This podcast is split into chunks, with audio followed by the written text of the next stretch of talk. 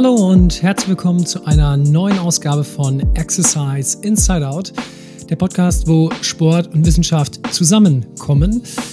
Ja, ich habe mich sehr auf diese Episode gefreut. Wir befinden uns mittlerweile in der achten Ausgabe, also Exercise Inside Out Folge 008. Ähm, und dass die achte Episode für Podcaster etwas ganz Besonderes ist, das habe ich erst kürzlich von Tom Buck erfahren, denn Did you know that on average podcasts stop after seven episodes? So if you have a podcast and you get to episode eight, you better celebrate. Ja, und genau aus diesem Grund äh, ja, gibt es natürlich auch Grund zu feiern, äh, dass es jetzt zur achten Episode hinterher geklappt hat. Ähm, an dieser Stelle auch nochmal ganz, ganz herzlichen Dank für eure Unterstützung. Es freut mich wirklich sehr zu sehen, ähm, wie so die Klickzahlen sind. Und ich habe auch jetzt seit kurzem gesehen, wie viele Leute diesen Podcast auf Spotify abonniert haben. So knapp 200. Von daher freue ich mich sehr. Wenn euch der Podcast gefällt und nur dann, dürft ihr den natürlich auch gerne an andere weiterleiten und ähm, ja, weiterempfehlen. Was ihr darüber hinaus auch ausdrücklich dürft, ist weiterhin Themenvorschläge machen. Ich suche ja immer noch nach Themen, die euch besonders äh, interessieren. Und äh, davon hat unter anderem Bau äh, Gebrauch gemacht. Der hat mir nämlich vor kurzem Folgendes geschrieben. Ähm, er schreibt hier, Hey Olli, Zusammenhang Schlaf slash akuter Schlafentzug und Performance bzw. kognitive Leistungsfähigkeit. Aus Erfahrung ist der Schlaf zwei Tage vor einem Wettkampf beispielsweise sehr wichtig. Ist da was dran? An dieser Stelle erstmal lieber Bau. Vielen Dank für die erste ähm, Einschrift oder ein äh, Notiz hier für, eine, für ein Thema. Freut mich auf jeden Fall sehr. Ich kann dir jetzt schon versprechen, ähm, das soll belohnt werden. Dieses Jahr wird es auf jeden Fall eine Ausgabe geben, wo ich mich mit dem Thema Schlaf und körperliche Leistungsfähigkeit beschäftigen werde. Ich habe auch schon mal nach Literatur gesucht. Es sind schon über 20 Artikel ähm, zusammengekommen. Von daher werden wir da auf jeden Fall eine schöne ähm, Folge draus machen können. Also ihr seht also, es kann sich wirklich lohnen, hier ein paar Themenvorschläge zu machen. So, ähm, bevor wir zum Thema der heutigen Episode kommen, möchte ich euch vielleicht ein kurzes Update geben zu dem Thema, was bisher so die meisten äh, Klicks bekommen hat, nämlich das Thema Menstruationszyklus und Training, ähm, was ich mit der Laura Sophie Usinger damals äh, gemacht habe. Und äh, in dem Kontext möchte ich euch auf einen Artikel hinweisen, der vor kurzem im European Journal of Applied Physiology rauskam. Der Artikel ist also quasi noch äh, ganz warm.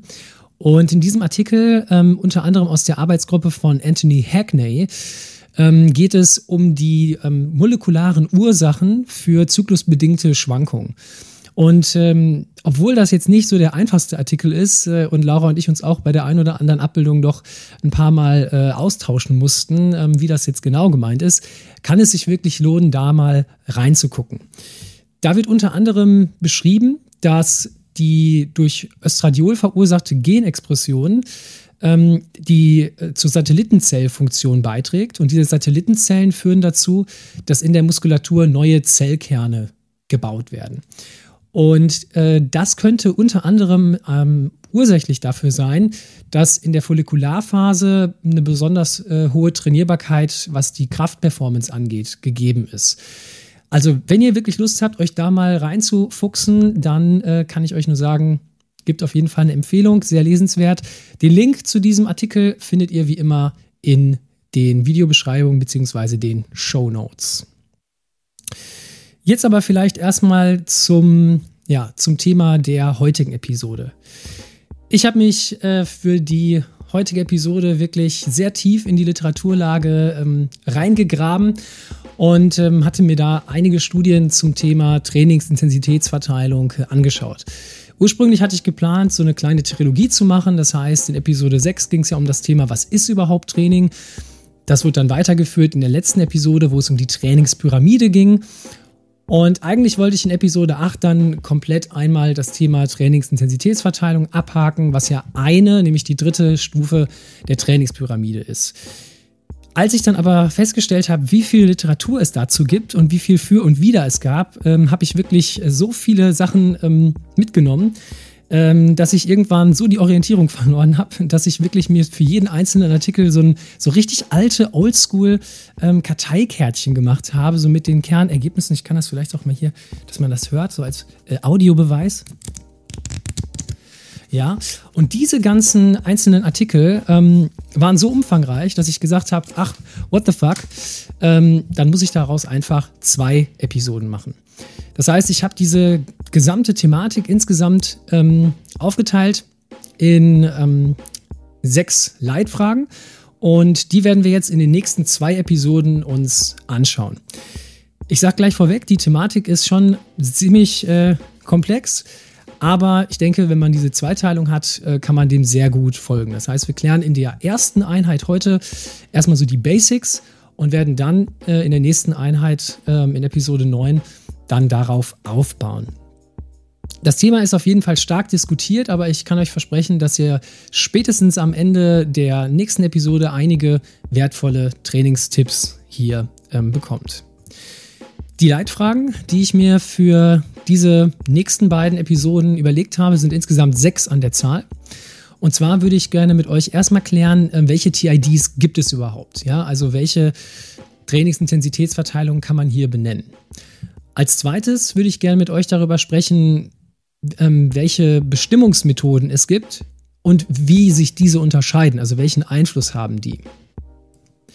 Als dritte Fragestellung äh, möchte ich euch mal einen kurzen Exkurs darüber geben, wie sich Trainingsintensitätsverteilungen so über die letzten vor allen Dingen 100 Jahre entwickelt haben und ähm, ja, was es da vielleicht auch so Trends ähm, gibt. Und in der vierten Fragestellung widmen wir uns dann dem heutigen Stand. Das heißt, da schauen wir dann, was ist denn jetzt so eine typische Trainingsintensitätsverteilung, die im Laufen vor, vornehmlich äh, vorkommt. Was finden wir im Leistungssport? Und das ist im Grunde auch die Basis, die wir brauchen für die nächste Episode. Schon mal als Ausblick, in Episode 9 kümmern wir uns dann um die wahrscheinlich interessanteste Frage, welche TID ist überhaupt die beste? Ähm, da werden wir uns eine Diskussion eben da genauer äh, anschauen. Und ähm, wir werden uns damit ähm, beschäftigen, was man vielleicht noch beachten sollte, um ja, das Thema im Grunde ähm, rund zu machen. Wie immer findet ihr für die ähm, Kapitel, die euch besonders interessieren, die entsprechenden Timecodes ähm, unten in der Beschreibung, sodass ihr auch genau auf das eingehen könnt, was für euch ähm, besonders wichtig ist. Bevor wir jetzt aber anfangen, uns äh, mit der Trainingsintensitätsverteilung äh, so richtig tief zu beschäftigen, würde ich gerne erstmal ein paar Vorbemerkungen machen. Und da würde ich gerne starten mit einem Paper von Seiler und Tönnissen, Aspen Tönnissen, die das 2009 in der Zeitschrift Sport Science publiziert haben. In ihrer ja, Abhandlung geht es im Wesentlichen auch um die Frage, welchen Einfluss hat jetzt Intensität und Duration ähm, in Bezug auf äh, Ausdauertraining. Und da ähm, starten sie ihren Artikel mit einer kleinen Anekdote. Und zwar war bei der Verteidigung der Doktorarbeit, bei der Disputation von dem Aspen Tönnissen, ähm, waren verschiedene Leute da, unter anderem der Dan Kaas.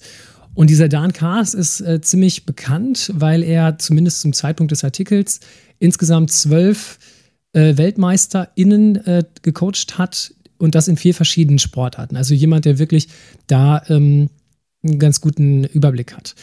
Und der hat ähm, während dieser Disputation mal Folgendes äh, aus seiner Expertise äh, gesagt. Er sagte, My experience as a coach tells me that to become world champion in endurance disciplines, you have to train smart and you have to train a lot. One without the other is insufficient. Das bedeutet also, dass wir diese zwei Komponenten haben, die fürs Training wichtig sein sollen. Einmal smart zu trainieren und einmal viel zu trainieren. Widmen wir uns vielleicht erstmal dem Erstgenannten. Was heißt denn jetzt wirklich viel trainieren?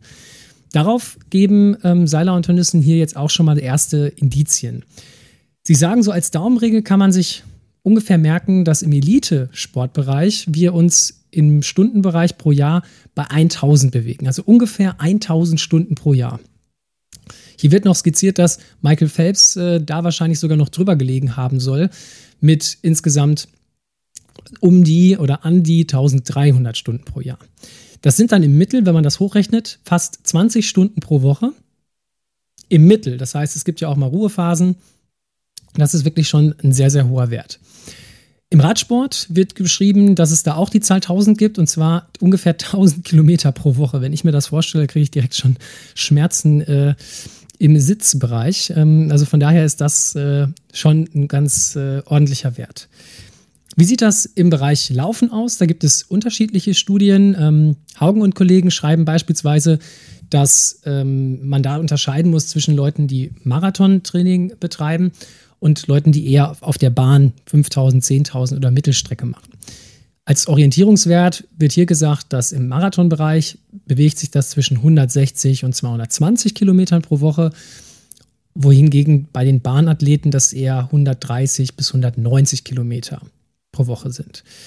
Campos und Kollegen unterteilen da nochmal ganz anders. Die haben sich nochmal das nach unterschiedlichen Niveaus angeschaut und haben da drei Kategorien gemacht: hochtrainiert, so mitteltrainiert und halt so, ja, ich sag mal, Hobby, ambitionierte HobbyläuferInnen.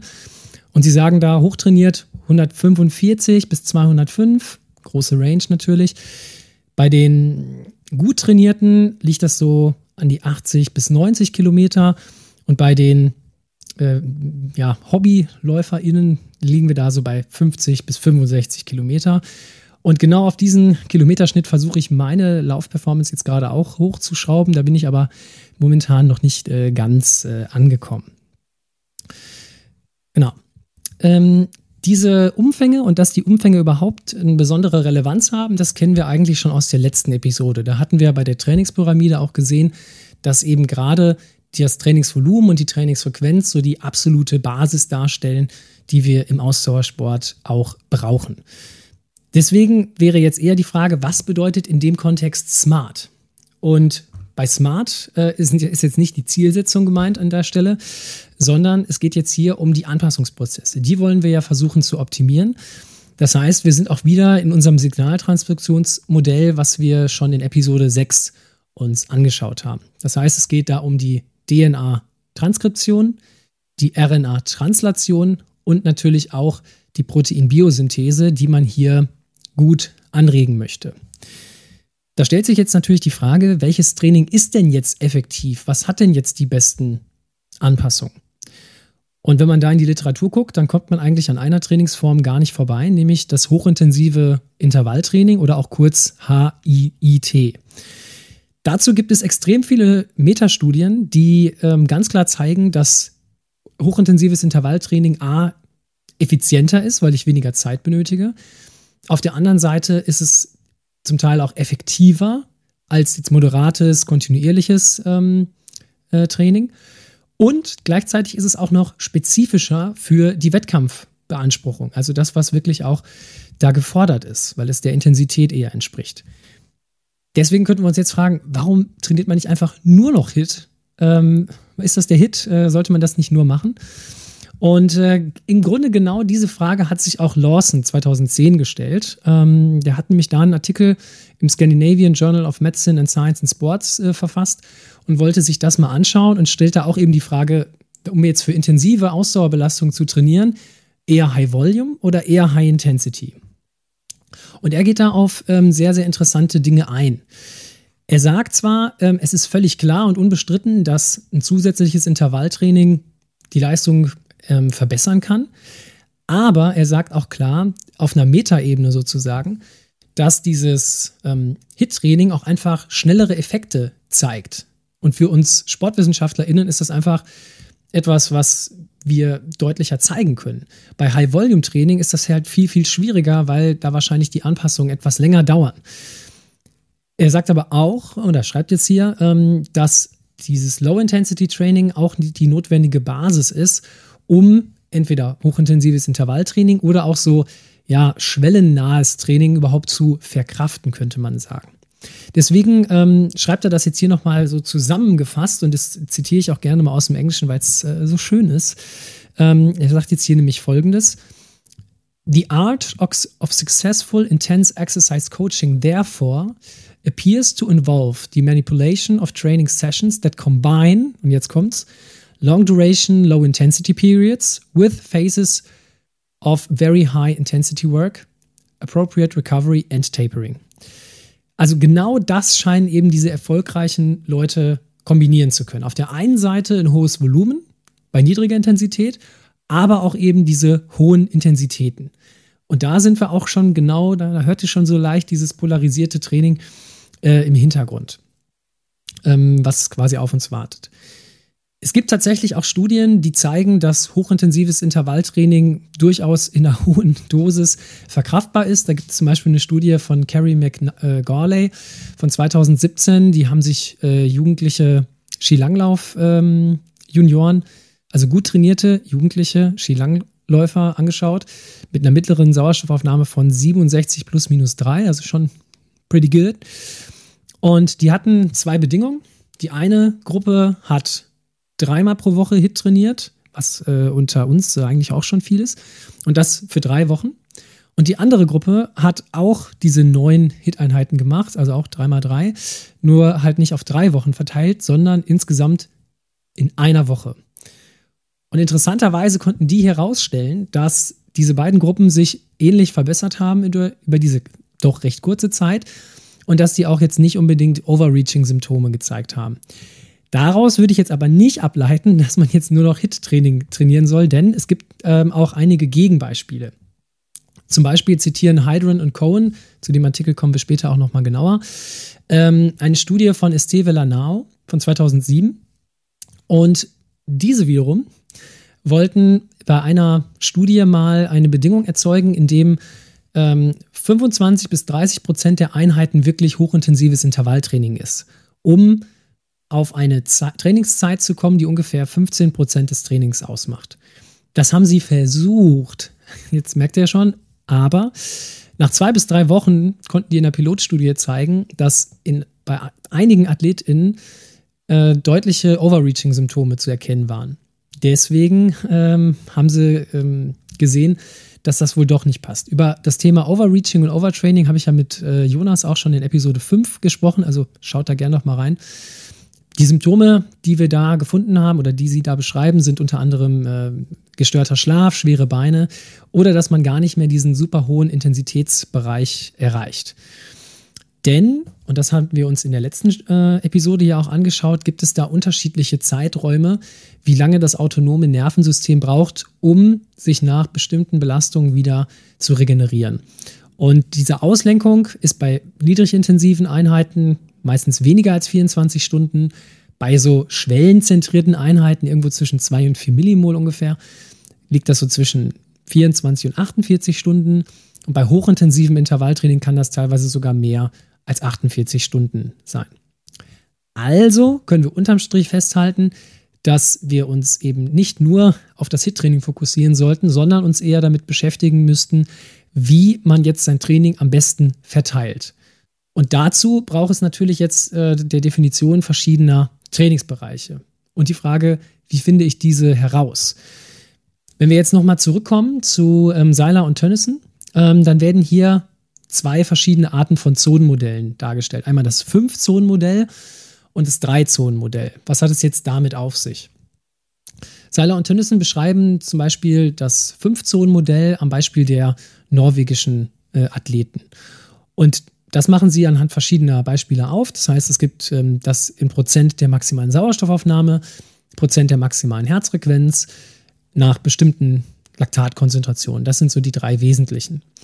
Und ähm, um das jetzt mal an der Herzfrequenz äh, deutlich zu machen, sind das ähm, Bereiche, um da, damit ihr euch das mal vorstellen könnt, wenn wir uns den fünften Bereich angucken, den intensivsten, dann bewegen wir uns da zwischen 95 und 100 Prozent der maximalen individuellen Herzfrequenz.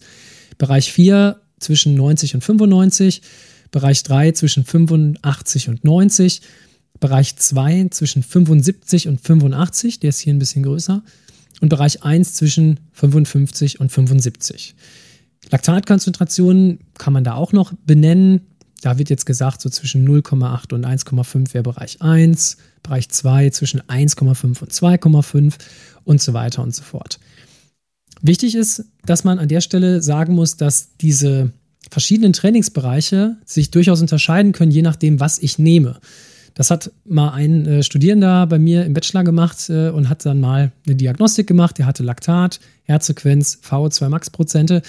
Und er hat mir auf jeden Fall gesagt, dass es da große Unterschiede gab. Am besten äh, zu seiner Leistungsfähigkeit gepasst haben, da wo die Laktatwerte. Aber wichtig ist nur, das hat da große Unterschiede. Dieses Fünf-Zonen-Modell finden wir ganz oft in der Praxis. Wenn ich zum Beispiel sagen will, das ist ein Einlauftempo, das ist so ein Mitteltempo und so weiter.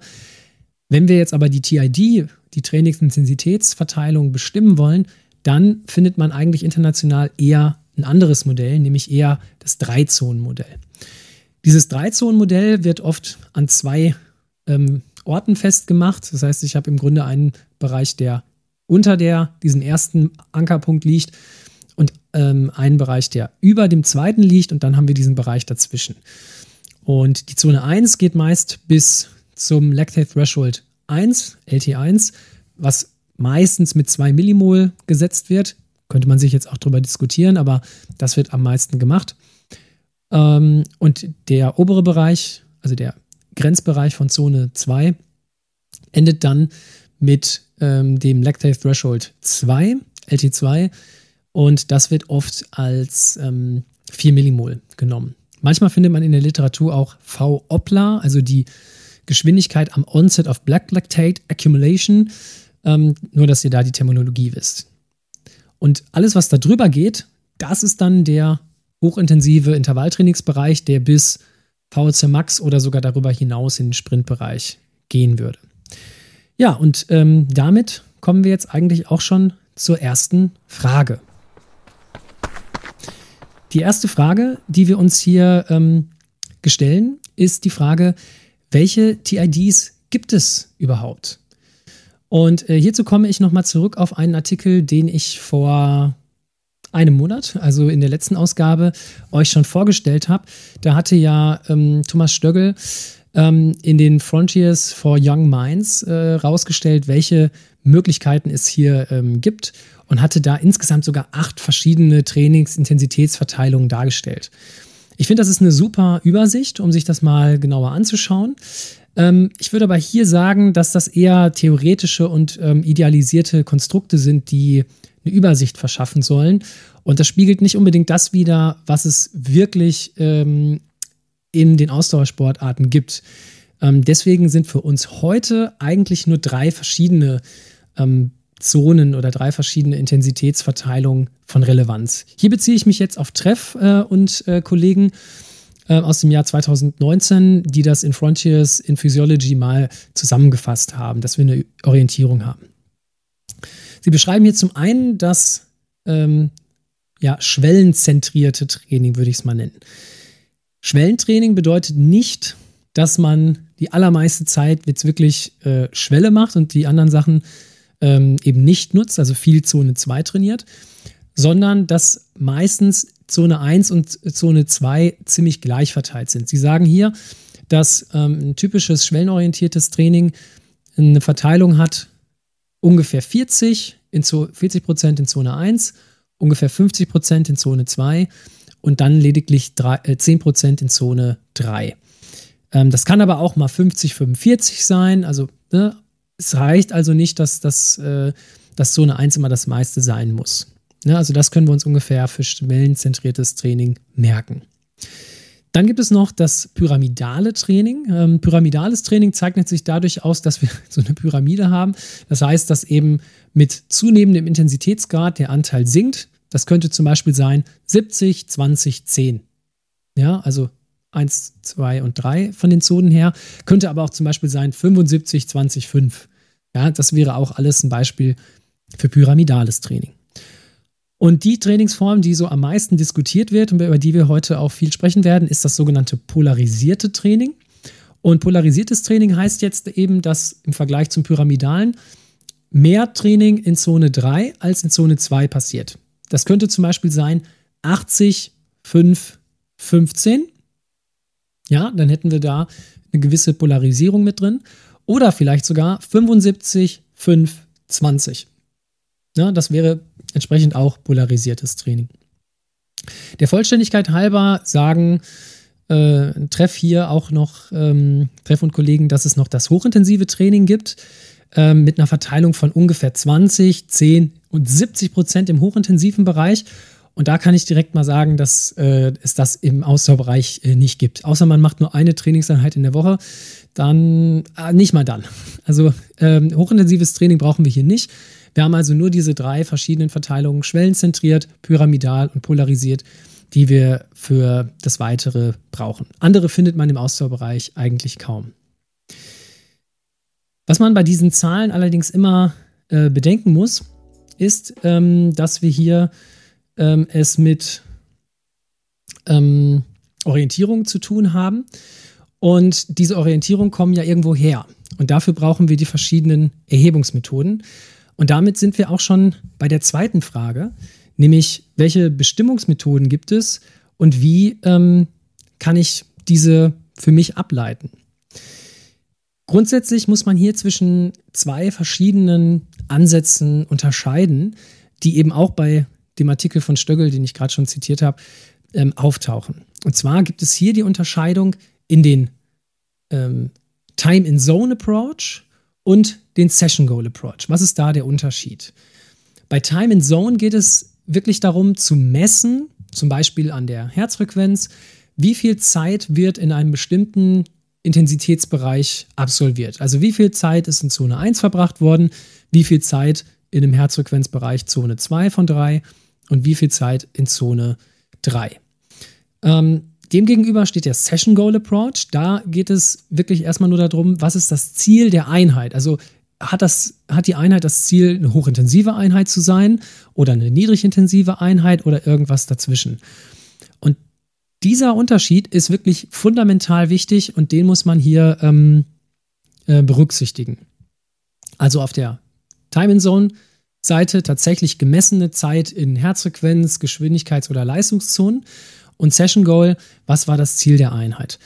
Und an dieser Stelle ähm, lohnt es sich nochmal genauer reinzugucken in einen Artikel, der mm, ja ganz oft zitiert wird ähm, von Steven Seiler äh, von 2010. Und zwar hat er sich da mal gefragt, was ist denn so das ja, beste Training, was wir hier äh, benennen können.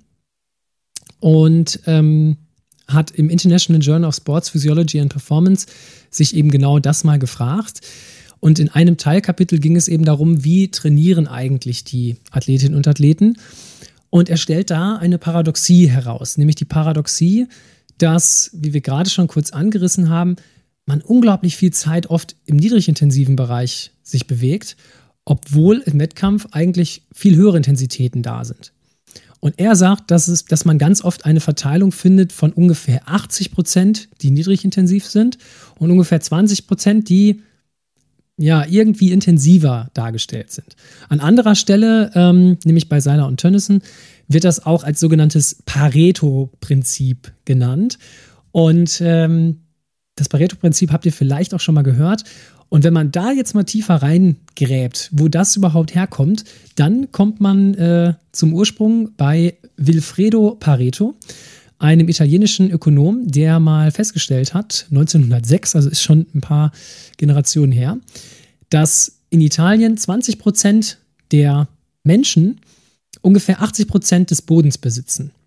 Und ich nehme mal an, dass ähnlich wie bei der Superkompensation, der sogenannten, ähm, die wir schon in einer der letzten Ausgaben dekonstruiert haben, dieses Pareto-Prinzip auf alle möglichen Sachen übertragen wurde. Unter anderem, vielleicht habt ihr das auch schon gehört, so im Wirtschafts- oder Business-Bereich, wenn man dann sagt, dass in ungefähr 20 Prozent der Zeit 80 Prozent der Ergebnisse erzielt werden. Was man aber hier sagen muss, ist das große Aber, das ist eben bezogen auf Prozent der Sessions, also auf Session Goal und nicht auf Time in Zone. Trotzdem, wenn man mal schaut, was es so an Büchern gibt zum Thema polarisiertes Training, da findet ihr ganz oft dieses 80-20. Und damit das endlich aufhört, äh, möchte ich euch mal kurz darlegen, warum ist das überhaupt totaler Quatsch? Ja, also warum äh, kann man das eigentlich so nicht, äh, nicht sagen? Und dazu würde ich mir ein kurzes Beispiel anführen. Sagen wir mal, wir hätten eine Athletin und die würde jetzt äh, 10 Stunden trainieren, weil sich das äh, schön rechnen lässt. Sie macht jetzt eine hochintensive Intervalltrainingseinheit von 4 mal 5 Minuten. Und nehmen wir mal an, sie würde wirklich, die Herzfrequenz würde sofort in den intensiven Bereich springen und sie hätte wirklich von diesen 4 mal 5 Minuten 20 Minuten wirklich im hochintensiven Bereich äh, trainiert. Ähm, normalerweise, wenn man jetzt wirklich sich die Herzfrequenz anguckt, man, kommt man wahrscheinlich eher so bei 18, 18,5 Minuten raus, nach meiner Erfahrung. Aber nehmen wir mal diese 20 Minuten. Der Rest wäre Einlaufen, Auslaufen und so weiter, also alles Low Intensity. Wenn ich das jetzt nach dem Session Goal Approach mir anschaue, dann würde ich die kompletten 60 Minuten oder die Anzahl an Einheiten komplett für High Intensity darlegen. Wenn ich aber das gegenüberstelle, dann wird wahrscheinlich eine Stunde Einheit rauskommen mit nur 20 Minuten ähm, intensivem Anteil. So, jetzt gucken wir mal, was müsste sie denn machen, um auf 80-20 zu kommen? Um auf 80-20 zu kommen bei einer 10 Stunden Trainingswoche, müsste sie ja 120 Minuten an hoher Intensität bekommen. Und jetzt eine kurze Dreisatzfrage für euch. Wie viele von diesen 4 mal 5 Minuten Trainingseinheiten müsste sie denn machen, um auf diese 2 Stunden 120 Minuten zu kommen? Hm. Die Antwort ist an der Stelle 6 Sessions. Sie müsste 6 von diesen Sessions in einer Woche machen, um auf 80-20 zu kommen. Nur noch mal zur Erinnerung, wenn man auf 90-10 kommen möchte, da müsste man diese Einheit dreimal machen, unabhängig davon, dass es ziemlich langweilig wäre, dreimal hintereinander diese äh, 4 mal 5 Minuten Einheit zu machen. Ähm, wäre das schon ziemlich viel. Wir haben ja eigentlich gesagt, so ein bis zwei Hit-Einheiten die Woche kann man langfristig gut aushalten. Deswegen tut mir bitte einen Gefallen, wenn irgendwer zu euch kommt und sagt, polarisiertes Training ist 80-20, dann lauft weg, lauft weit weg. Nein, äh, dann könnt ihr jetzt gerne mit Bezug auf diesen Podcast sagen, ja, du meinst wahrscheinlich den Session Goal Approach, der aber relativ wenig aussagt. Und das ist, äh, das ist an der Stelle ganz wichtig. Also wirklich eher darauf gucken, ähm, was wird eigentlich gemessen. Denn dieser Time in Zone Approach hat zwei ganz, ja, ich würde sagen, entscheidende äh, Vorteile. Der eine Vorteil ist, dass er eben differenziert, was sind die Bestandteile der Einheit. Ja, also was ist Einlaufen, Auslaufen, Intervallpause und so weiter. Das wird berücksichtigt. Das viel interessantere für, für TrainerInnen da draußen ist aber vielleicht, was wurde tatsächlich trainiert? Weil es kann ja auch sein, dass jemand gar nicht in diesen Bereich kommt, den ich vielleicht ähm, intendiert habe. Und deswegen würde ich euch auch immer eher empfehlen, einen Time-in-Zone-Approach hier zu wählen. Ich bin der Meinung, dass diese ganzen Diskussionen, die wir gleich auch noch sehen werden, und diese Widersprüche, die es bei der Trainingsintensitätsverteilung gibt, wahrscheinlich zu einem großen Teil darauf basieren, dass eben Session Goal und Time in Zone Approach hier zusammengeschmissen werden. Deswegen tut mir bitte den Gefallen und ähm, behaltet das auch für die weiteren Sachen bei. Unabhängig von diesem äh, Session Goal und Time in Zone Approach kann man aber auch noch weitere Beispiele für unterschiedliche Methoden finden. Ähm, und da gehen wir jetzt mal in äh, verschiedene Artikel rein.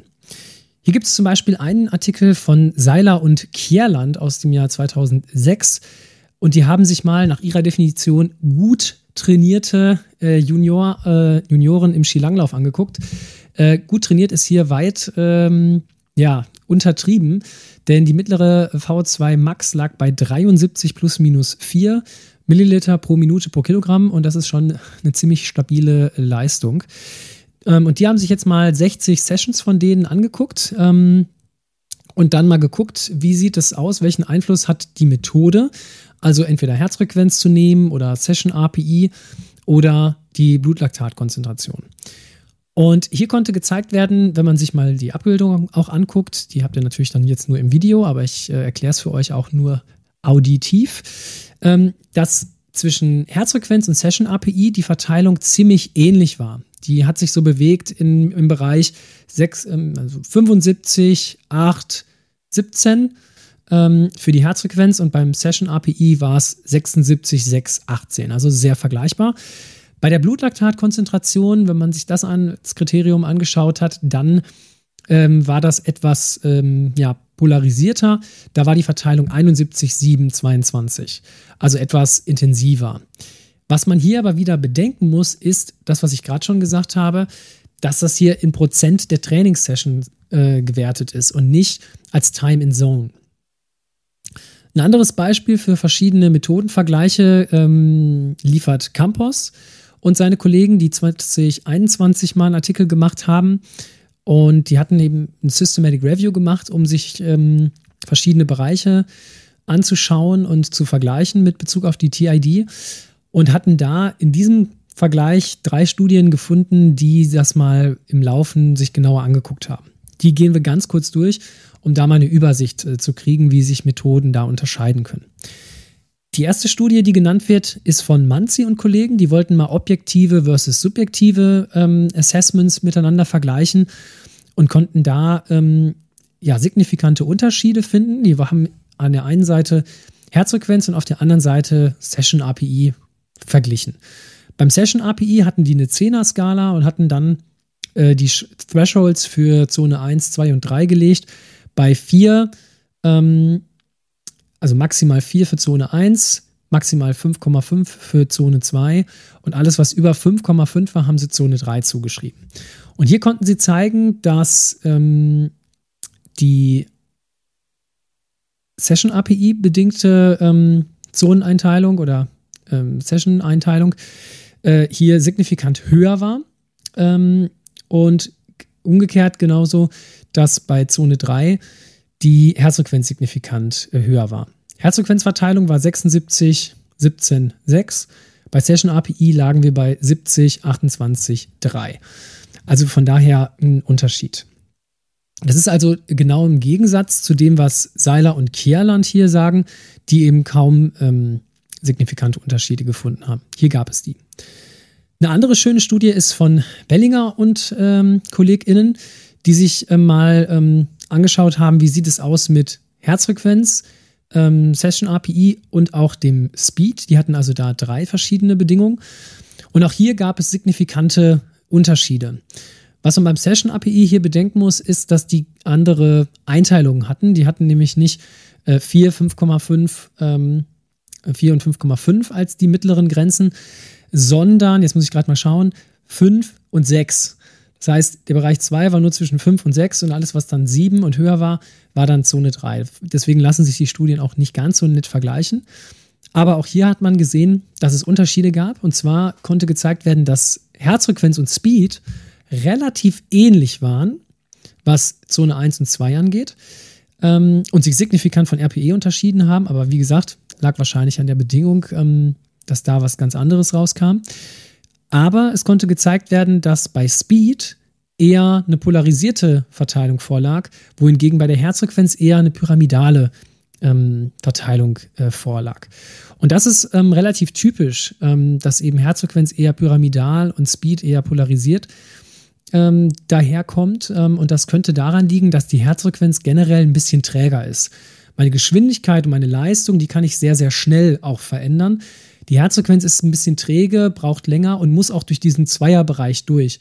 Deswegen ähm, ist das so eine allgemeine Tendenz. Aber, wir kommen jetzt noch zur dritten Studie.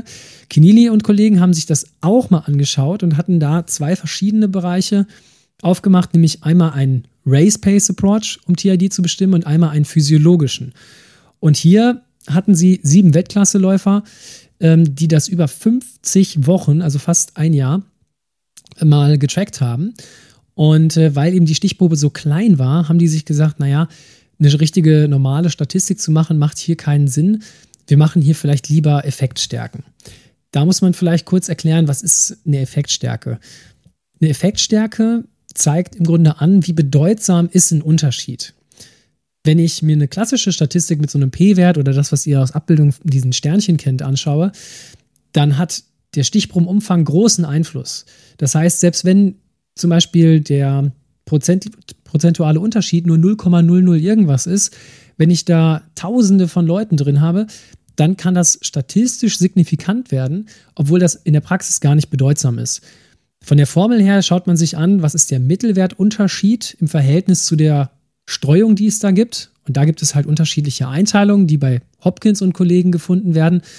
Ähm, das sind dann zum Beispiel für einen kleinen Effekt 0,2 bis 0,5, für einen moderaten Effekt 0,6 bis 1,2, äh, für einen großen Effekt 1,2 bis 2. Und alles, was so über 2 ist, wird dann oft ähm, dem ja, sehr großen Effekt zugeordnet. Es gibt andere Einteilungen, die ist von Hopkins 2009.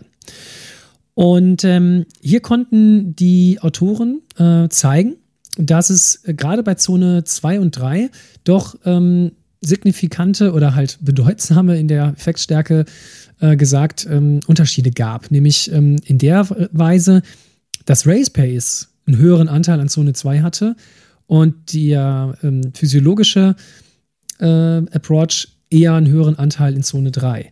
Also quasi wieder genau das Gegenteil von dem, was wir gerade gesehen haben.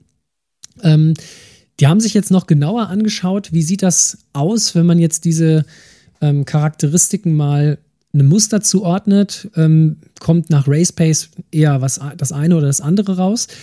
Und ähm, was klar war, ist, dass unter Racepace eigentlich immer eine pyramidale Verteilung ähm, gefunden wurde. Das galt sowohl für Mittel- als auch für Langstreckenathleten. Bei dem physiologischen Approach war es ein bisschen anders. Ähm, wenn man da sich die Langdistanz-Leute anguckt, also die die Langstrecke laufen, dann ähm, war es eher so, dass die ähm, weiterhin eine pyramidale Verteilung gezeigt haben, wohingegen aber bei den Mittelstrecklern manchmal auch eher eine ja, vermehrt polarisierte Verteilung gefunden wurde. Pyramidal war das eigentlich nur bei denen in der allgemeinen Vorbereitung und wurde dann zunehmend ähm, intensiver. Ähm, also hier konnte man eine zunehmende Intensivierung ähm, sehen. Und das war erstmal sehr spannend, dass das auch hier differenziert wurde. Wenn wir jetzt also einen Haken an die äh, zweite Frage machen wollen, dann können wir hier festhalten, dass eben die Wahl der Methode und der Ansatz auf diese Zoneneinteilung und auf die TID durchaus einen erheblichen Einfluss haben kann und der muss immer berücksichtigt werden. Ähm, und das Problem an der Stelle ist, dass dieser Einfluss nicht immer komplett konstant ist, weil wenn ich jetzt mehrere Sachen verändere, kann das auch eben zu Unterschieden kommen. Man muss also immer genau hinschauen, welche Zoneneinteilung und welcher Ansatz wurde hier verfolgt. Generell ist zu empfehlen, den Time-in-Zone-Approach zu nehmen und meistens zeigt sich dann eher bei herzfrequenzbasierten Verfahren eine pyramidale Verteilung und bei ähm, eher ähm, geschwindigkeits- oder leistungsbasierten ähm, Einteilungen kann das dann eher auch mal polarisierter sein. Hängt aber im Grunde auch von der Wahl des zugrunde liegenden Trainings äh, ab. Damit kommen wir auch schon zur dritten Frage. Die dritte Frage, ähm, die wir uns hier ähm, stellen, ist die Frage, wie haben sich jetzt die TIDs eigentlich so in den letzten Jahren entwickelt? Fokus hier, wie angekündigt, auf den letzten 100 Jahren.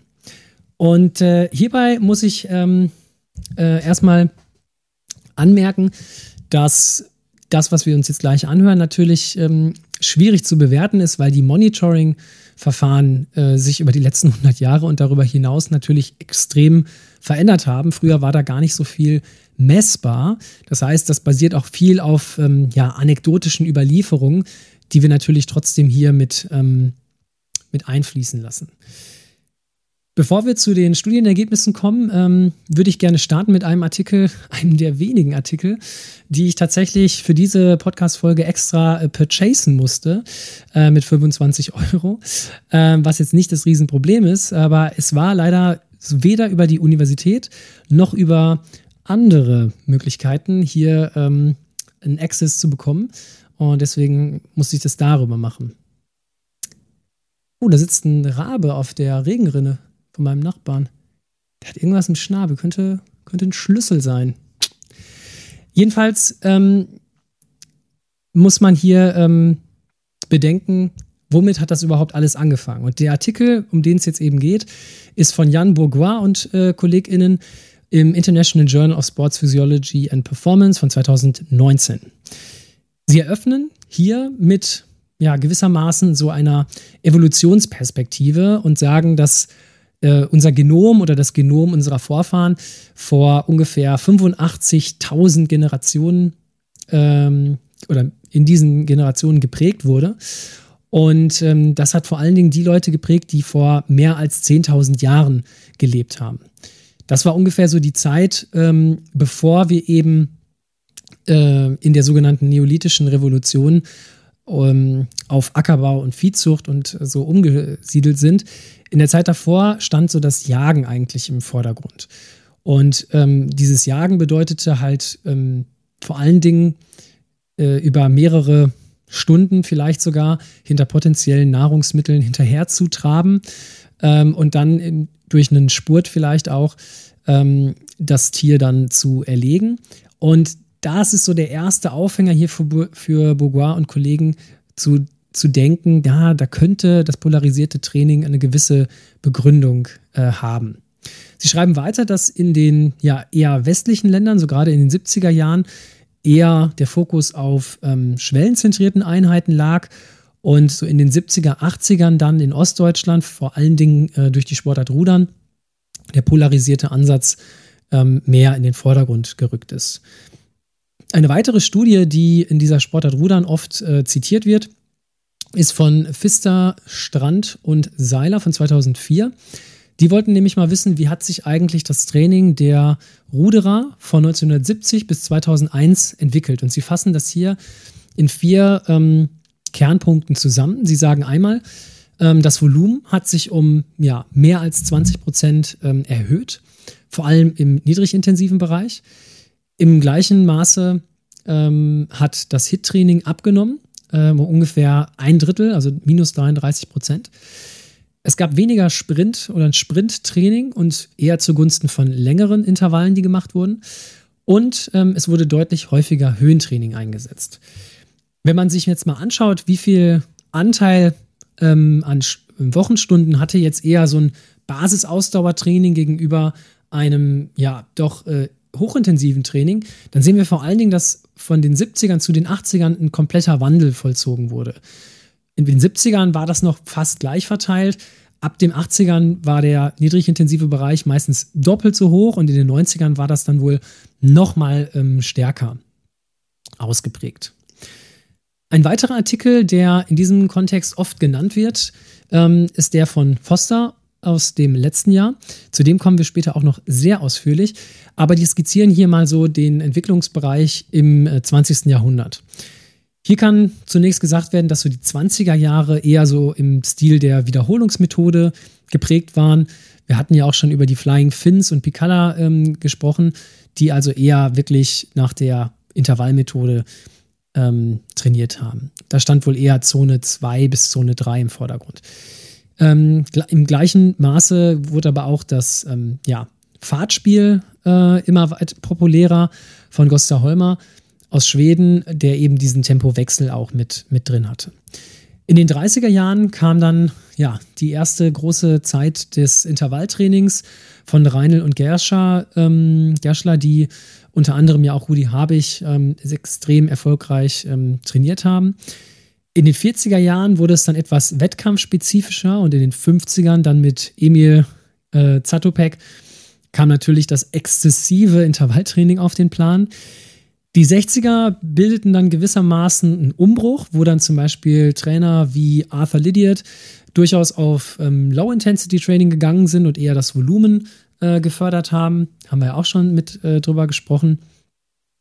Und in den 70ern bis 90ern lässt sich dann wieder so ein Trend Richtung ja, schwellenzentriertes Training oder sogar Sweet Spot Training ähm, sich anschauen. Der Sweet Spot wird oft so beschrieben als ähm, so der obere Bereich von Zone 2, also knapp unterhalb der äh, Lactate Threshold 2 oder unterhalb des maximalen Laktat Steady States. Ergänzend kann man hier noch ähm, Stöckel und Spärlich erwähnen, die ähm, äh, das Training der niederländischen Speedskater von 72 zitieren und sagen, dass da die Verteilung so ungefähr 20, äh, ungefähr, Entschuldigung, 40, 40, 20 äh, gewesen sein soll. Also auch da sieht man diesen, diesen Fokus. Und was Foster und Kollegen aber beschreiben, ist, dass seit den 2000er Jahren, also mit dem Millennial sozusagen, ähm, sich vor allen Dingen zwei verschiedene Verteilungen hier hervorgetan haben, nämlich zum einen das polarisierte Training, also 70 bis 90 Prozent in Zone 1, weniger als 10 Prozent in Zone 2 und 10 bis 20 Prozent in Zone 3 und das pyramidale Training ungefähr 70, 20, 10.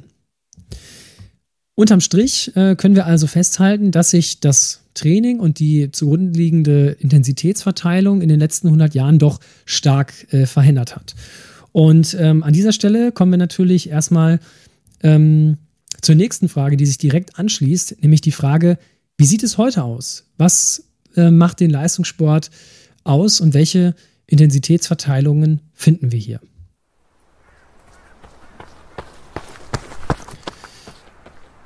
Wir schauen uns das vor allen Dingen an dem Beispiel Laufen an, weil wir jetzt ja auch schon viel zu ähm, Cross-Country-Skiing uns angeschaut haben und ähm, ja, schauen uns da verschiedene Studien an. Es gibt nämlich äh, relativ viele. Wir fangen aber chronologisch mit der Studie an, die wahrscheinlich das erste Mal sich im Laufen nach dem Time in Zone Approach da ähm, hervorgetan hat. Und diese Studie ist, wie wahrscheinlich so viele Studien, aus meinem Geburtsjahr, nämlich von Robinson und Kollegen, die ähm, 1991 ähm, das mal für ja doch ziemlich trainierte Leute auf nationalem neuseeländischen Niveau sich angeguckt haben. Waren insgesamt 17 Athleten. Ähm, und äh, die mittlere V2 Peak lag so bei 66 plus minus 5.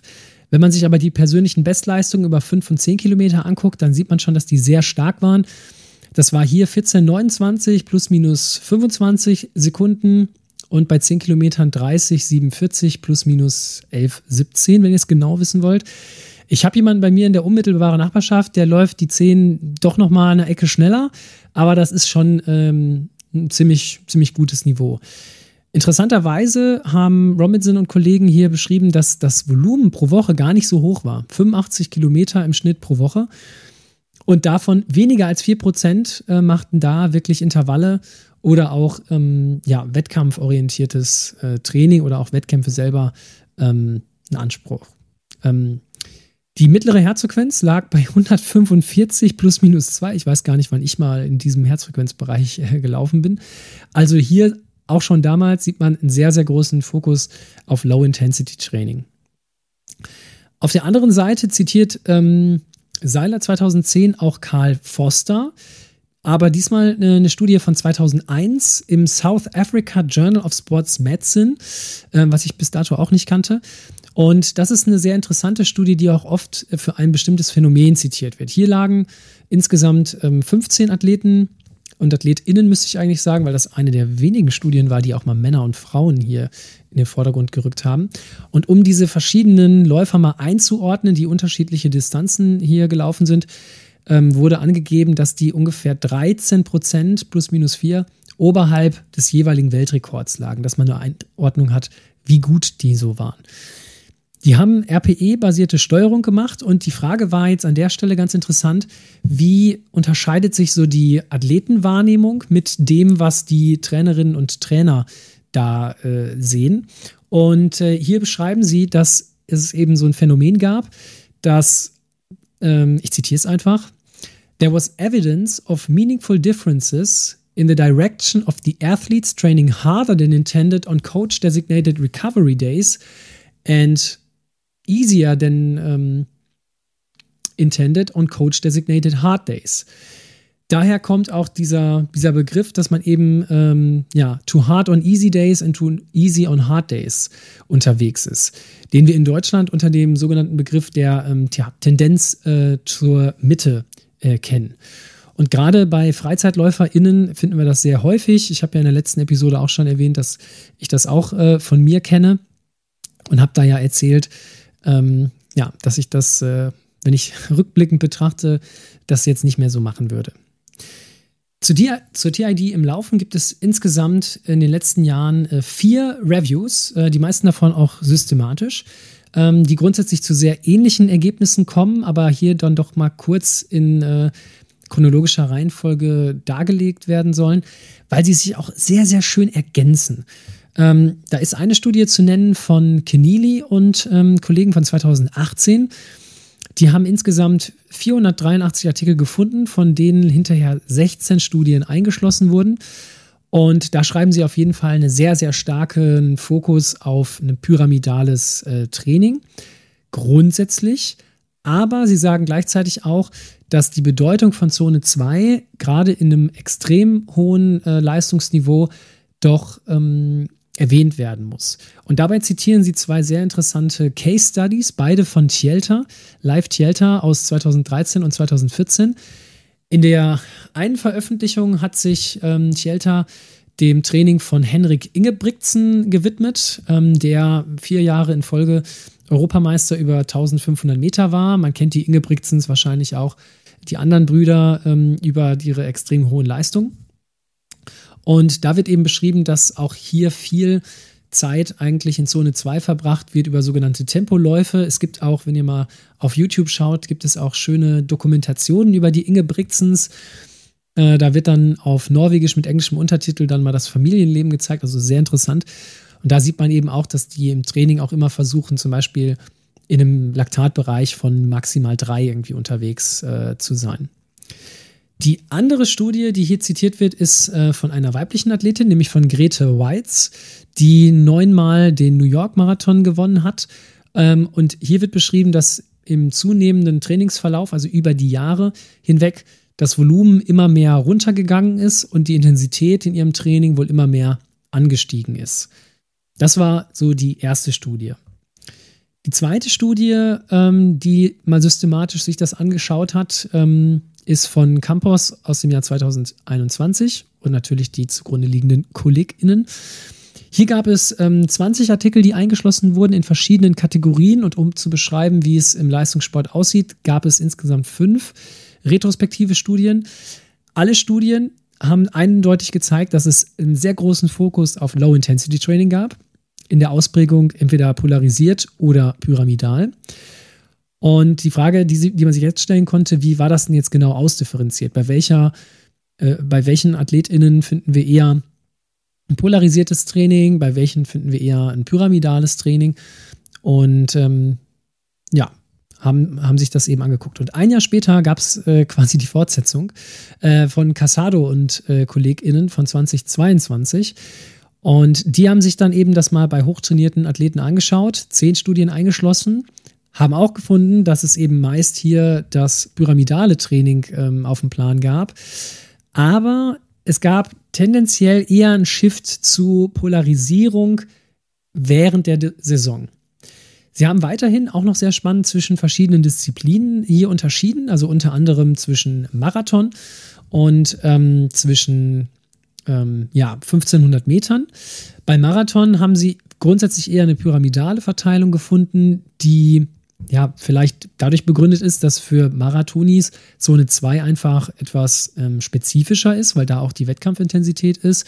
Oder vielleicht auch dadurch, dass im Long Run, wenn man jetzt wirklich sehr lange Läufe macht, die Herzfrequenz auch so einen Shift hat und vielleicht auch deswegen so in Zone 2 reingeschiftet ist. Bei 1500 Metern fand sich tendenziell öfter ein polarisiertes äh, Training, wobei man hier nicht in allen Fällen wirklich von polarisiertem Training sprechen sollte, denn Zone 2 und 3 waren da wirklich eher fast gleich auf. Also deswegen, ähm, es war halt polarisierter im Verhältnis zu den Marathonis. Was aber bei beiden wirklich gemeinsam festgestellt werden konnte, ist, dass zum einen wirklich das Tempo ähm, und Hit-Training mindestens einmal pro Woche durchgeführt wurde und zum anderen dieser Approach eher war, es gibt harte Tage und es gibt äh, Easy-Tage und pro Woche gibt es mindestens drei Easy-Tage und auf dieser Basis wurde ähm, trainiert. Ähm, genau. Die Gemeinsamkeiten könnten aber auch daher rühren, dass oft Leute, die ähm, ja im Ausdauerbereich unterwegs sind, vielleicht in einer Trainingsgruppe sind, wo die gleichen Coaches unterwegs sind oder ein Coach für mehrere Leute zuständig ist und deswegen vielleicht auch die Ansätze in, in dieser Coaching-Gruppe oder die Coaching-Philosophie hier ähm, ähnlich war. Das letzte der vier Reviews ähm, ist zwar kein richtig systematisches, aber für mich und wahrscheinlich auch viele PraktikerInnen ähm, besonders spannend, äh, weil hier äh, das Training von verschiedenen Lauflegenden mal beschrieben wird. Ähm, hier wird unter anderem das Training beschrieben von Paula Radcliffe, Haile Gebrselassie, Kenenisa Bekele, Joshua Cheptugai, Emil Zatopek, Dieter Baumann und natürlich auch äh, Elliot Kipchoke, ähm, wo auch äh, sein ähm, ja, ausführlicher Wochenplan äh, dargestellt wird. Äh, die Studie ist von Haugen und Kollegen aus äh, Sports Medicine Open von 2022. Die haben das zusammen gemacht oder er hat das zusammen gemacht mit Ovid Sandberg, Steven Seiler und Aspen Turnison. Also eine gute Gruppe. Und äh, die hatten so als Untertitel ähm, einen sehr schönen Titel, die haben nämlich geschrieben: An Integration of Scientific Literature and Results Proven Practice. Das finde ich wirklich einen schönen, äh, schönen Ansatz. Die haben insgesamt sich das Training angeguckt von 59 AthletInnen und 16 Profi-Coaches und schreiben jetzt hier, was sind so die, die konsistentesten Findings. Und sie schreiben in dem Sinne, um, the most consistent um, training intensity characteristic is that most of the running distance, wieder mehr als ähm, äh, 80 Prozent, is performed at low intensity throughout the year. Ähm, auf der anderen Seite differenzieren sie auch hier nochmal zwischen Marathonis. Ähm, die Marathonis, ähm, sagen sie, zeigen jetzt hier eher ähm, ein, ähm, ja, ein Drift von zunehmend mehr ähm, äh, ja, Trainingsintensität, die ja, in Zone 2 im Verhältnis zu Zone 3 größer ist in der speziellen Vorbereitung und dann eben ein Trend zu mehr Zone 3 unmittelbar vom Wettkampf. Das heißt, die Marathonis scheinen hier eher eine Intensivierung zu haben des Trainings, was wohl umgekehrt bei Leuten oder Athleten, die auf der Bahn unterwegs sind, ähm, genau umgekehrt sein soll. Die scheinen ihren höchsten Anteil an Zone 3 eher in der Vorbereitung, in der früheren Vorbereitung zu zeigen und gehen dann von der Intensität eher runter. Was von diesen beiden Ansätzen besser ist, werden wir auch im späteren Verlauf uns noch genauer anschauen. Die meisten Athleten, die so im Bereich 5 Kilometer unterwegs sind und die als Wettkampfstrecke hatten, haben meistens so ein bis zwei Hit-Einheiten pro Woche und das hatten wir auch festgeschalten, dass das langfristig so ungefähr das ist, was man äh, bewerkstelligen kann. Sprinttraining stand hier auch ähm, regelmäßig auf dem Plan, hatte aber nicht so den hohen Stellenwert, ein eigenes wichtiges äh, Trainingsmittel zu sein, sondern wird eher so als Supplement mal ins Warm-up integriert oder auch mal in eine, eine lockere Einheit ähm, äh, integriert.